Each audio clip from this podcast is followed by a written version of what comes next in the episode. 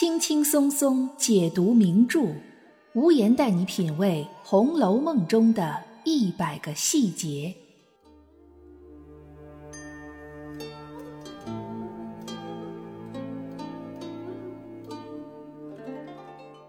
品读细节之美，发现别样红楼。大家好，我是暗夜无言，欢迎您收听原创节目《红楼梦》中的一百个细节。《红楼梦》这部书里存在着大量的拆字、谐音、判词、灯谜、花签等衬语类写作手法，这使得曾经有红学研究者认为，《红楼梦》的本质是一部谶纬之书。那么，什么是谶纬之书呢？《红楼梦》这部小说里又是如何利用谶纬之学来进行写作的呢？今天我们就从谶纬的角度来窥探一下宝钗和黛玉的真实结局。中华上下五千年的伟大文明所留下的最伟大的一部著作，可以说非《周易》莫属。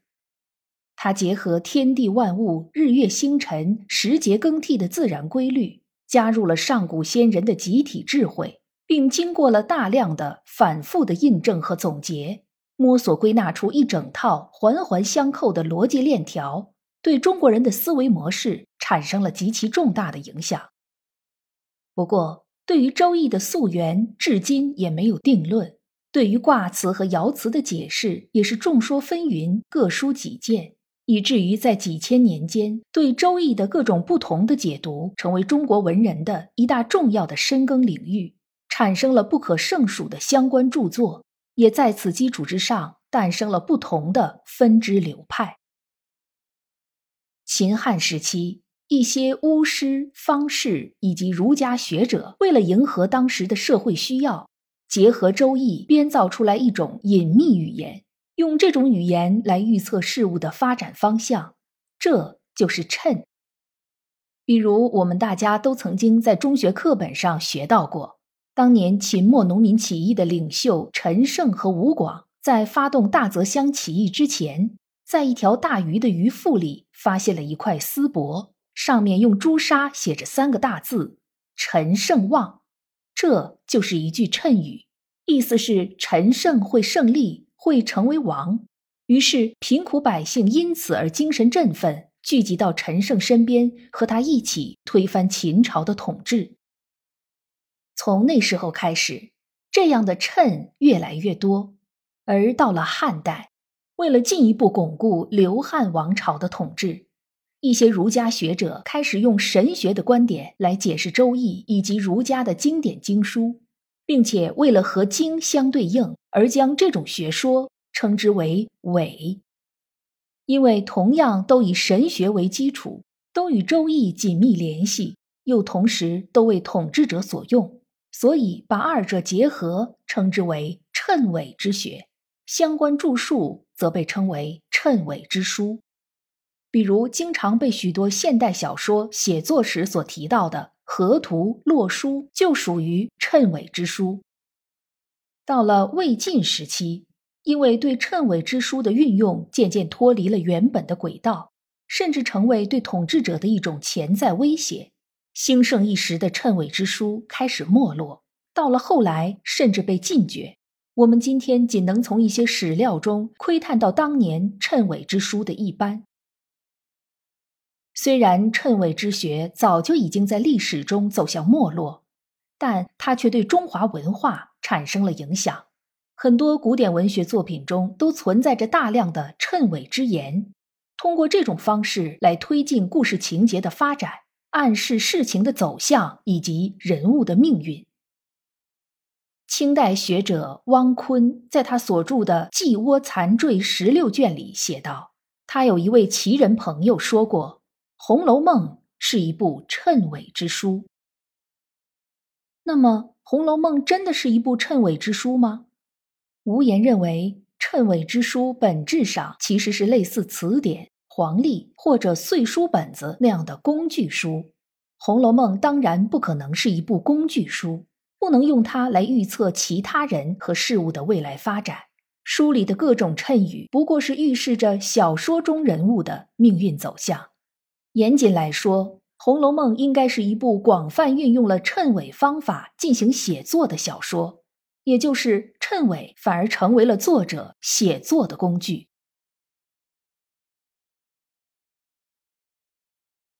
了解了什么是谶纬，接下来我们就来看一下金陵十二钗政策里的第一首判词。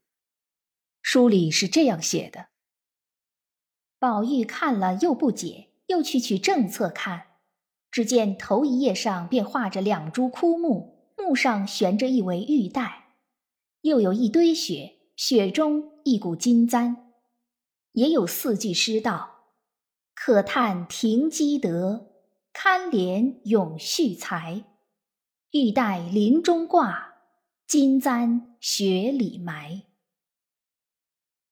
这首判词一共二十个字，我们以谶纬之学的探究角度来看一看，这二十个字里面一共包含了多少作者要告诉我们的信息？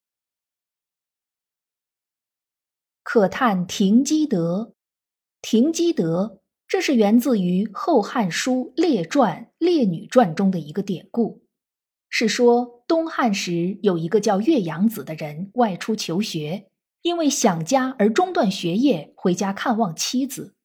当时岳阳子的妻子正在织布，他立刻就拿起剪刀，将织布机上已经织了一部分的绢割断了。他是想通过这一举动告诉岳阳子，如果求学像割断绢布这样。半途而废，那么永远也不会有所成就。岳阳子被妻子所感动，回去继续学业，连续七年没有回家。后来人们便把女性的这种贤德称之为“停机德”。曹雪芹在这里用“停机德”来指代薛宝钗身上所具备的贤良淑德。大部分的红楼爱好者对这句判词的推敲到这里就停止了。但是无言认为，作者此处谶语的用意还远未结束。《后汉书·列传·列女传》中一共讲到了十七位具备封建传统道德的女性，在历史上比岳阳子期更有影响力的人有很多，比如写了《女诫七篇》，又帮助哥哥班固续写完《汉书》的东汉时期著名女性史学家班昭，她也在《列女传》中。而岳阳子期也并不是《列女传》这十七位女子中唯一一个劝丈夫向学的女子。为什么曹雪芹不用其他的具备女德的女性来指代宝钗，而用的是岳阳子期呢？那就要继续看《列女传》中所写的有关岳阳子期的其他故事了。这位女性除了有停机德以外，还有着极其悲惨的结局。岳阳子被妻子劝回去继续学业，这一走就是七年。岳阳子妻一个人操持家务，奉养婆婆，还要给岳阳子寄学费。但是她并没有等到岳阳子学有所成的那一天。后来家里进了强盗，想要强奸岳阳子期，便以她婆婆的性命来威胁她。岳阳子期为了保住贞洁。仰天长叹一声，举刀割喉自尽。红学研究者在追寻宝钗的人生结局时，得出了很多不同的结论，比如宝玉出家，宝钗一生守活寡；比如宝玉遗弃了宝钗，宝钗独自将一父子养大；又比如宝钗后来改嫁给了贾雨村。各种结论都有。但有没有可能，曹雪芹其实已经在“可叹停机德”这五个字中衬含了宝钗最后的结局呢？在宝玉离开家之后，宝钗一个人支撑和照顾贾府，在最后导致贾府大厦倾颓的大灾难中，宝钗为了保全名节而自尽。她或许死在一个寒冷的冬天，尸首就被草草掩埋在一堆白雪之下。正是金簪雪里埋。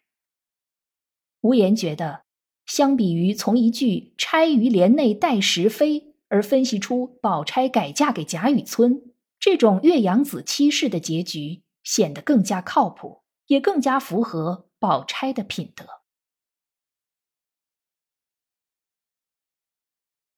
然后我们再来看黛玉的谶语：“堪怜永续才。”永续才也是一个典故，记载在《世说新语》中，说是东晋的宰相谢安在冬天看到天上雪花纷飞，便让子侄们用诗句来形容。谢安的侄子谢朗说：“撒盐空中差可拟。”而谢安的侄女谢道韫则说道：“未若柳絮因风起。”用柳絮来形容雪花。就比盐更加贴切形象，所以后人也将女子的诗学才华称为咏絮才。曹雪芹在这里也是用咏絮才来指代林黛玉的才华横溢。这个地方其实非常有意思，值得探究。谢道韫的才华虽然被称为咏絮才，但其实他咏的并不是柳絮，而是雪花。相反。真正咏了柳絮的是《红楼梦》里的人物。第七十回的回目标题就是“林黛玉重建桃花社，史湘云偶填柳絮词”。这一回里填了柳絮词的不只是史湘云，探春、宝玉、薛宝琴、林黛玉和薛宝钗都填了。那么谁填的是最好的呢？结果很意外。竟然不是具备永续才的林黛玉，而是具备停机德的薛宝钗。薛宝钗以一首《临江仙》赢得了众人的赞赏，大家纷纷拍案叫绝，并说自然是这首为尊。被曹雪芹在判词里写到堪怜永续才的林黛玉，竟然没有在柳絮词里获胜，这看上去简直就是自相矛盾。但我们再想一想。无论是判词本身，还是小说情节的铺陈，都在朝着钗黛合一的方向发展。那么，是否也可以看成停机德和永续才这两种品质，其实是可以在同一个人身上并存的呢？或者说，这种品质的合一，是曹雪芹心中最为理想的一种状态，应该就是他最为推崇的兼美之美。除了这一点之外，还有一处需要特别留意。谢道韫是以才华最为著称的，但她身上所具备的特质可不仅仅是才华。谢道韫所在的谢家是东晋时期著名的王谢二族中的谢氏一族，而她嫁给了王氏一族为妻。王谢二族不仅都是豪门贵族，权势显赫，威震朝野。同时，也涌现出了诸多文豪才子，比如谢安、谢道韫、谢混、谢灵运、谢眺、王导、王羲之、王献之，随便拿出来一个人，那可都是光照史册的。王谢二族既是朝中重臣，但同时又具备魏晋时期的文人气质，行事潇洒，不拘礼法。就连谢道韫这个女子都被人称为颇有林下风气，意思就是像竹林七贤那样行为旷达，与一般的传统女性不一样。这里要提示大家的是，贾雨村在阐述贾宝玉身上正邪两副的气质时，专门提到了王谢二族，也将他们划归为正邪两副那一类的人，可见。曹雪芹用谢道韫来指代林黛玉，绝不仅仅是在说才华。林黛玉和谢道韫一样，在曹雪芹心中无疑也是个正邪两副之人。也就是说，林黛玉和贾宝玉其实是同道中人。这样也就可以进一步明白，为什么宝玉对黛玉和对其他的女子不一样了。最后再说一点。谢道韫的人生结局也是一出悲剧。东晋末年，天下大乱，谢道韫的丈夫不肯出头，谢道韫便像《红楼梦》中所提到的鬼画将军林四娘一样，披挂上阵保卫家园。然而最后，丈夫和四个孩子却全被杀死。晚年的谢道韫独自一个人隐居起来，陪伴她的只有笔墨诗书。我们前面说了，谢道韫身上具有竹林七贤那种林下之风，晚年他又隐居山林之中，是否这才是判词中玉带林中挂的真实所指呢？相比较于将玉带林中挂解释为林黛玉在树林里上吊自尽，以及从一句“冷月葬花魂”就推断出林黛玉最后沉湖自尽，黛玉的真实结局是否更可能是像谢道韫那样隐居山林，孤独终老呢？虽然这还有待于进一步的探究，但从这句判词的谶纬之意来看，谢道韫和林黛玉相似的。恐怕不仅仅是才华、出身和个性，应该还有人生归宿吧。本期节目到这里就结束了，欢迎您在评论区或者听友圈给我留言，发表您的观点。也欢迎您订阅关注本专辑，收听更多无言的原创节目。